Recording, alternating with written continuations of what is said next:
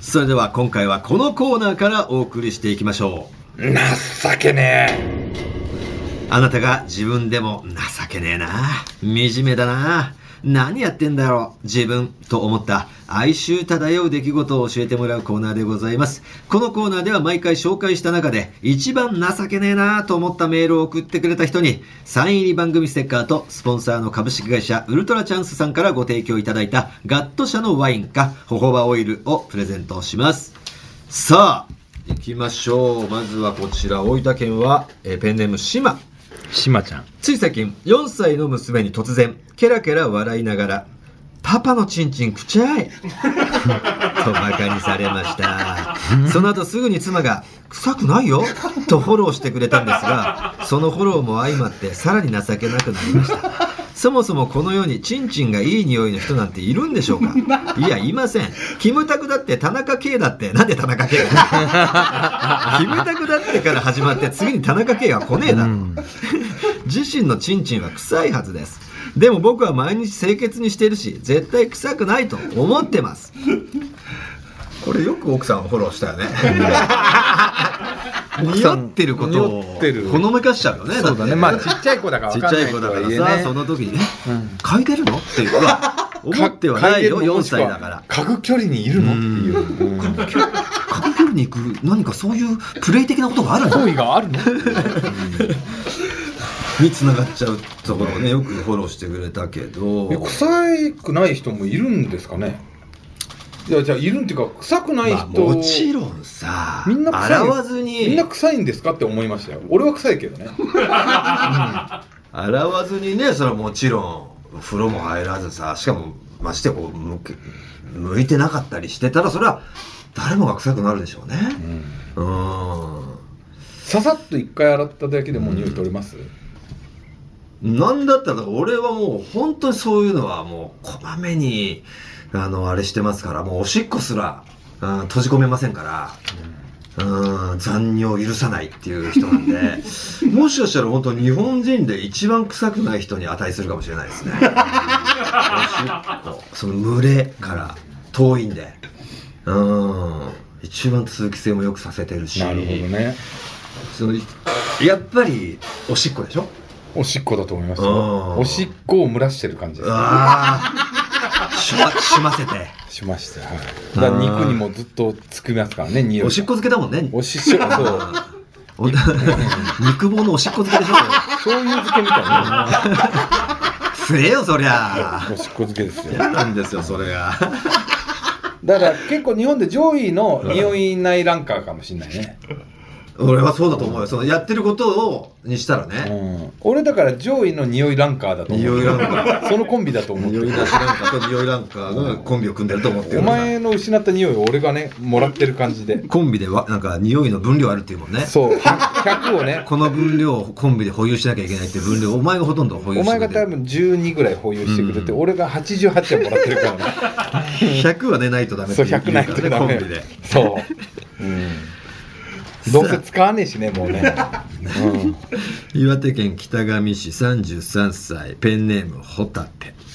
私は何度も繰り返し見てるお気に入りの AV の時は男優さんの射精タイミングが分かっているので私自身も気持ちよくフィニッシュできるんですが新規開拓していいものに巡り合った時は冒頭のデートシーンからチンボをしごき始め 口しごきのタイミングですでにチンボウが爆発寸前になってしまいます。さすがにここで射精してしまったら後味が悪いと思い早送りでフィニッシュ付近まで飛ばそうとするもののすでにフィニッシュしてしまっているところまで行ってしまってまた少し戻る作業、うん。そしてこの辺かなといい感じのところで再開し女優さんのフィニッシュに向けて声を上げる。男優さんも完全にフィニッシュの感じになった時には私のチンボウはもうひとしもうひとしこでもすれば飛び立てる状態で男優さんの「あー」の声に合わせて私もひとしこ。これは完璧に射精できたと思ったら男優さんは一回チンボウを抜いて体を変えてるではありません。か私は慌ててチンボウに力を入れて射精を止めてみるが間に合わずだらしなく溢れてくる液体をい息きれない気持ちでとても情けねえと感じる。なるほどね。これいろんな情けねえが相まるね、こうタイミングを合わせなかった。男優に負けてるね。そうそうそう自分もあるし。情けねえに。見誤った自分。AV マイスターとしてのね 未熟さ。体を変えただけだと。やられた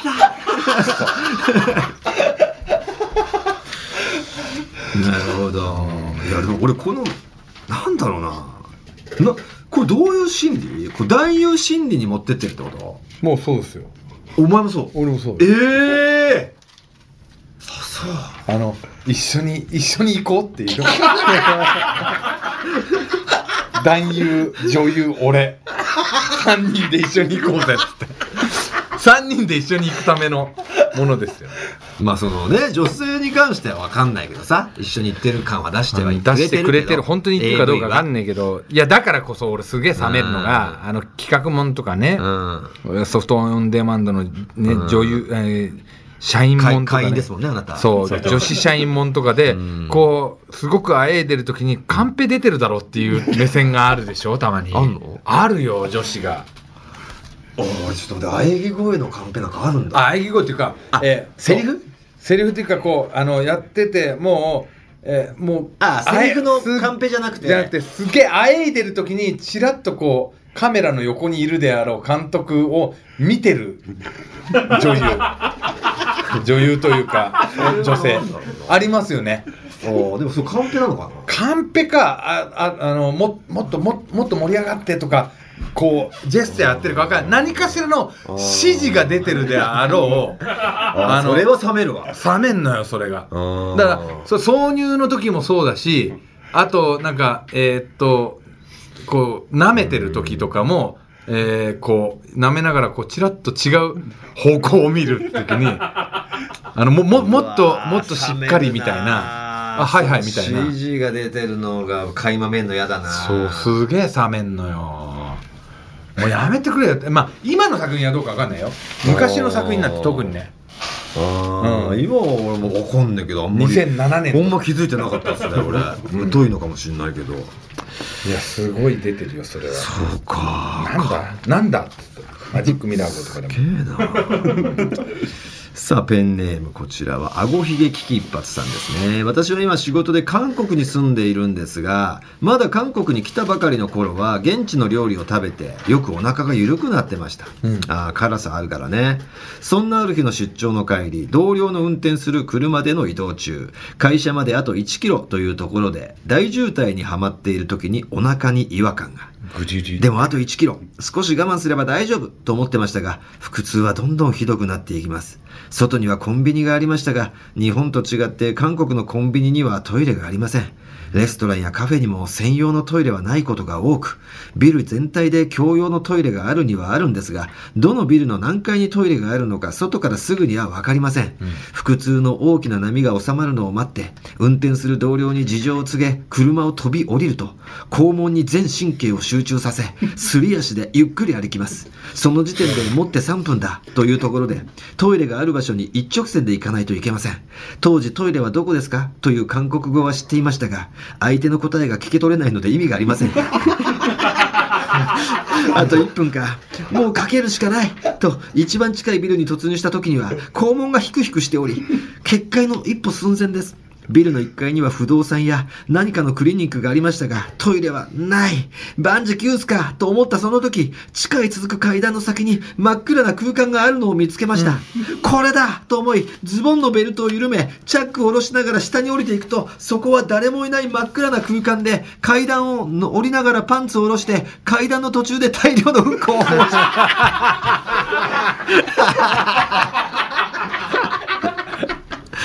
下痢でした。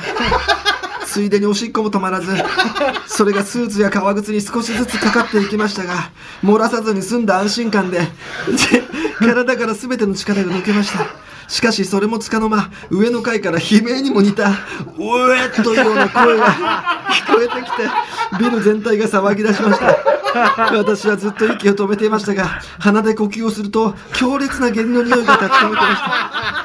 悪臭が上へ上へと上り、ビル全体に充満しており、1階にはたくさんの人の気配があります。私は呼吸を殺して祈りました。嫌がらせにわざとやったと勘違いされたら国際問題にもなりかねません。上の騒ぎが少し静まった時に、急いでズボンを上げて階段を上り、近くのコンビニへ駆け込み、ゴム手袋とビニール袋、トイレットペーパーを購入入して現場に戻り汚物の処理を開始。偉いな。暗くてよく見えなかったんですがライトをつけると誰かに気づかれるかもしれないので拭いているトイレットペーパーに茶色がつかなくなるまで地面を拭き続けました。それが終わると急いで現場を立ち去り家で若干下痢のついたパンツを捨ててシャワーでアリの戸渡りまで念入りに洗っている時自分が本当に情けなくて思わず涙が溢れました私は海外での仕事を任されたはずなのに一体何をやってるんだ？日本に置いてきた妻送別会を開いてくれた同僚や友人の顔も浮かび申し訳ない気持ちで。すすごいなあご悲劇一発。めちゃくちゃ面白いな。これは情けねえな。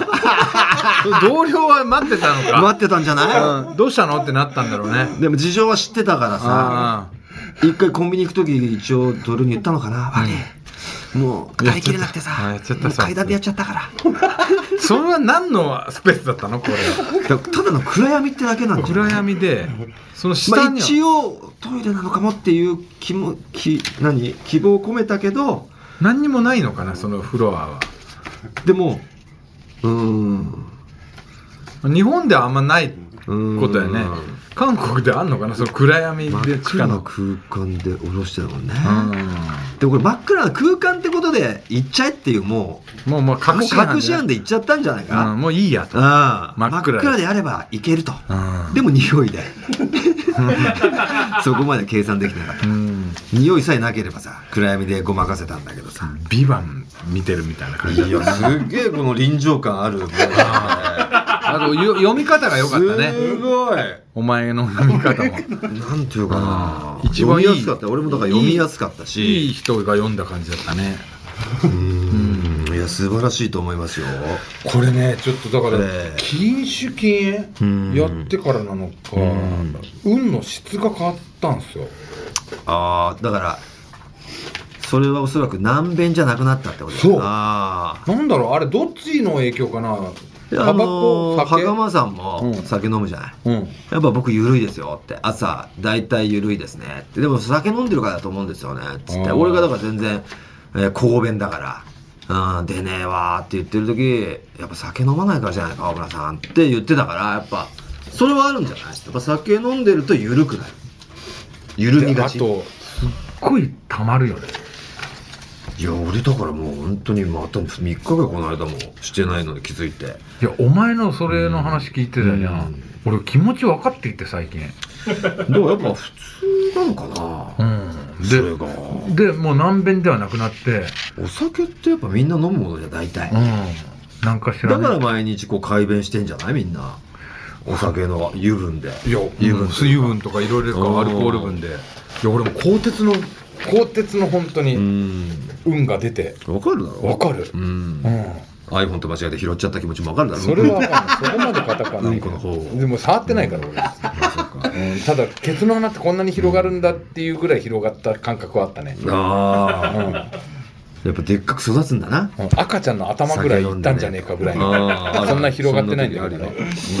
ということで今回の MVP はまあこれはあごひげだろうそな、こでしょうね。最初のホタテも良かったけどさ、うん。あごひげ危機一髪韓こちらにはかなわない。韓国にいるっていうからそうだうん韓国に送るざるを得ないねうんこのステッカーもう何回かは海渡ってんだっけ当たってるかな、ね海外の方も多い多いからね結あ構奥様にねあ奥様にねじゃうんあ奥様で僕バレる何？これってなって。うん。でなあ出たの？うん。ってきうん。聞いて遡って聞かれて。何何してんの？あんた。韓国まで行って。うん。言われちゃうかもしれないけどいいかしてんじゃねえよってね。さあということで「あごひげ危機一髪」には、えー、直筆サイン入りステッカーと株式会社ウルトラチャンスさんからのワインかホホバオイルをどちらかプレゼントしたいと思います。おめでとうございます、さあこのコーナーではあなたが自分の身に起きて我ながら情けねえと落ち込んだ哀愁漂う人間臭いエピソードをお待ちしております。番組のメールアドレスはこちら。はい TT アットマークオールナイトニッポンドットコム TT アットマークオールナイトニッポンドットコムです。メールは件名に情けねえと書いて送ってください。待ってます。オールナイトニッポン」ポッドキャストカエル亭の中野です。体重は54キロです。ハイアウト明らかにニュースです。100キロ超えてます。オールナイトニッポンポッドキャスト、カエル亭の殿様ラジオは、滋賀県に住む人だけ聞くことができます。はい、アウト嘘日本放送のポッドキャストステーションで全世界の人が聞くことができます。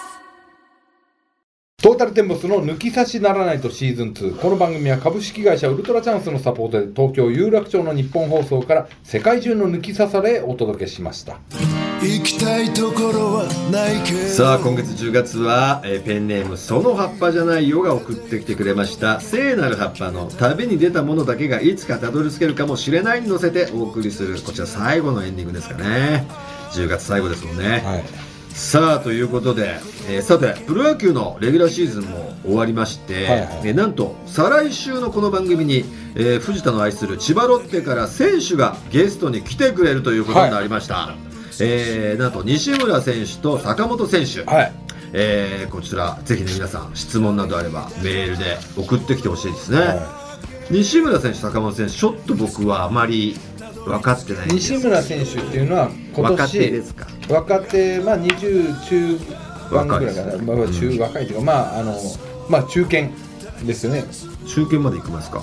まあまあ、まあ、20代後半。後半ぐらい、うん。であのに日ハムから今年トレードで来た選あ手生え抜きではない。生え抜きではない、うん坂本選手は。み坂本選手は、うん。あの去年ヤクルトから。いや、二人とも生え抜きじゃないんかい。い。しかも新しいな、去年と今年で。はい、ただロッテ歴浅。ただ2人ともうん。あの今年うん。坂本選手左利きなんですよ。うん。サウスポーで。西村選手右利きなんですよ。ピッチャーピッチャーですよね。ピッチャーピッチャーで中継ぎでうん中継ぎ右と左で。はいはい。2人とも今年キャリアハイです。えー。あのプロ入ってからのやっぱりその吉井監督っていいんですかね。いいんですよ。でちなみに西村選手、うん。まあ、あえて西村君と言いますけど、うん。西村君は僕お会いしたことがあって、うんあのお正月にね。いやいやまあ日ハム時代。うん。今年の正月ですよ。もう正月にあのーお前も知ってる、お前の高校の同級生の、あね、野球部の内田光一っているんですけど、内田光一ね。光一が、えーっと青柳選手のトレーナーをやってるんですよね阪はい神の、はいはで青青柳選手が自主トレを沼津でやってるんですよってた。その青柳軍団にこの西村君いるんですよだ。でなんで写真見た時にじゃあいたんだ。そうなぜかというとこう西村選手も、えーっと帝京大学なんでなるほど。帝京大野球部出身ははい青柳選手で帝京大野球部のトレーナーをやってんだよねお前のうん高校の同級生内田光一がね。そうそううんそれで僕が一回お会いしたことあるんででその時はまだ日ハムだったんだけなるほど。ど、うん、まさかこのねここで会うとはこということでね。はいぜひ情けない話も聞き出そうか。あるあるであるのかな。おもろそうだなそれな。聞きたいわ、ねなマウンドでこうねへだと思って投げた 別にその全部が情けない話がうんこだから。じゃないかさあ抜き差しリスナーからのメールを待っております。今回お送りしたコーナー以外にもとんでも理論不倫の話当たり会抜き差し世論調査テーマ、えーメール送ってきてください。合わせましょうに出演希望の方は電話番号を忘れずに。また抜き差しでは番組のエンディングテーマも募集中です。ジャスラックに登録されていないオリジナル音源をお持ちの方はぜひ送ってきてください。すべての受付メールアドレスはこちら。はい TT アットマークオールナイトニッポンドットコム TT アットマークオールナイトニッポンドットコムでございます。なお番組に関する詳しい情報は抜き差しの番組 X のアカウントでチェックし番組の感想などはぜひハッシュタグ抜き差しをつけてポストしてください。それでは今週はこの辺で。お相手はトータルテンボス大村朋宏と。藤田憲右でした、また来週。さようなら